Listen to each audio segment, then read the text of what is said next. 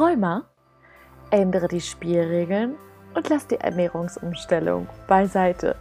Herzlich willkommen bei deinem Gelenkliebe-Podcast, der Podcast, der um die Ecke denkt. In dieser Podcast-Folge geht es darum, warum es so wichtig ist, als Rheumatiker um Hilfe zu bitten. Ja, schön, dass du auch wieder dabei bist bei dieser kleinen Impulsfolge von mir. Und zwar habe ich im Laufe der Zeit ja eine spannende Entdeckung gemacht. Und zwar, ja, als ich mich damit beschäftigt habe, was sind die Hintergründe von Rheuma? Und wie du schon mitbekommen hast, sind es ganz, ganz viele an der Zahl. Ist mir aufgefallen, ich lebe ja in Spanien, dass die Spanier zu Gelenken Articulaciones sagen. Und artikulieren, ja, Articulaciones, sich artikulieren, ist quasi im Wort drinnen. Ja, ich, es steckt im Wort drin, man kann sich damit artikulieren. Ja, und das ist tatsächlich auch ein ganz entscheidender Faktor, was Rheumapatienten angeht. Denn ich habe schon ganz oft erlebt, dass sie trotz ihrer riesigen Schmerzen, Versteifungen, und sonstiges kaum in der Lage sind, um Hilfe zu bitten.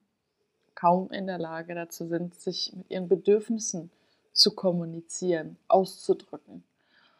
Und ja, ihre Gefühle natürlich auch nicht, weil ganz viele, die natürlich verdrängt haben durch die Starrheit, es ist nicht nur, dass der Körper starr ist, sondern es ist auch so, dass die Gefühle, die Bedürfnisse, dass da auch ein Cut vor ist. Ja, als wäre so eine Mauer da. Ist nicht bei allen so, aber bei vielen.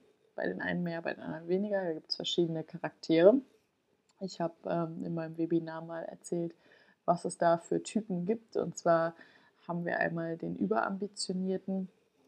Das ist so der typische ähm, Charakter von Rheumapatient, der halt eben auch leider den Zugang zu seinen Emotionen nicht mehr so wirklich hat, der wirklich ja einfach eher wie so eine Maschine funktioniert, aber gleichzeitig hochmotiviert ist, ähm, in meinem Programm was zu verändern und bereit ist, was zu tun, was auf jeden Fall schon mal eine gute Grundvoraussetzung ist. Dann gibt es noch den Feinfühligen, einfach jemand, der einen sehr, sehr guten Kontakt zu seinen Gefühlen hat, und ähm, ja, aber trotzdem halt immer noch Schwierigkeiten hat zu fragen und sich zu artikulieren. Definitiv. Aber bei denen ist es ganz gut, dadurch, dass sie schon so einen guten Zugang zu ihren Gefühlen haben, mit dieser Art von Mensch, Rheumatyp, lässt es sich natürlich noch schneller voranschreiten, weil der Zugang zu den Gefühlen einfach das A und O ist. Ne? Und dann gibt es noch den Jammerer, das ist der Typ Mensch, der ja sein Problem gerne behalten möchte, dem es ganz, ganz schlecht geht, der davon lebt, sich zu beschweren, zu jammern, alles ist schlecht, es wird wieder schlechter, ich muss jetzt wieder das nehmen, dies nehmen und eigentlich gar keine Hilfe möchte. Und die Menschen kommen in der Regel auch nicht zu mir, die schreiben mir manchmal, weil sie einfach die Aufmerksamkeit haben möchten. Ich kann aber schon anhand der Art, wie sie schreiben, feststellen, dass es sich um diesen Art von Menschen handelt, der eigentlich für sein Problem gar keine Lösung möchte, der wirklich gerne ja, da weiter verbleiben möchte.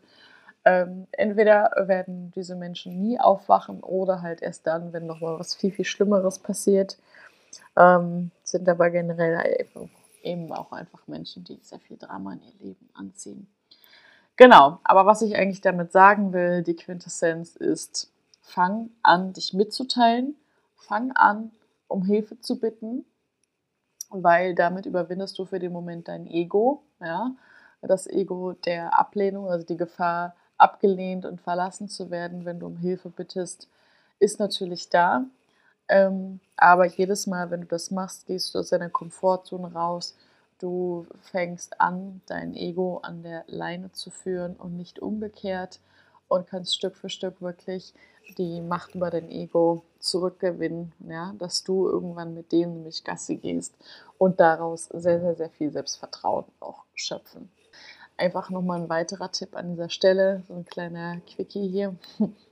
Und wenn du Bedarf hast an einem Coaching, Ich hatte es schon in der Podcast-Folge davor gesagt. Ich arbeite mit Warteliste. Ähm, du kannst dich gerne bei mir für ein Vorgespräch bewerben. Das heißt, du kommst dann automatisch mit auf die Warteliste und rückst dann höher. Ähm, also natürlich nur, wenn du dich für ein Coaching entscheidest, ist ja ganz klar. Das Vorgespräch ist erstmal ganz unverbindlich. Und, ähm, und so geht es dann vorwärts.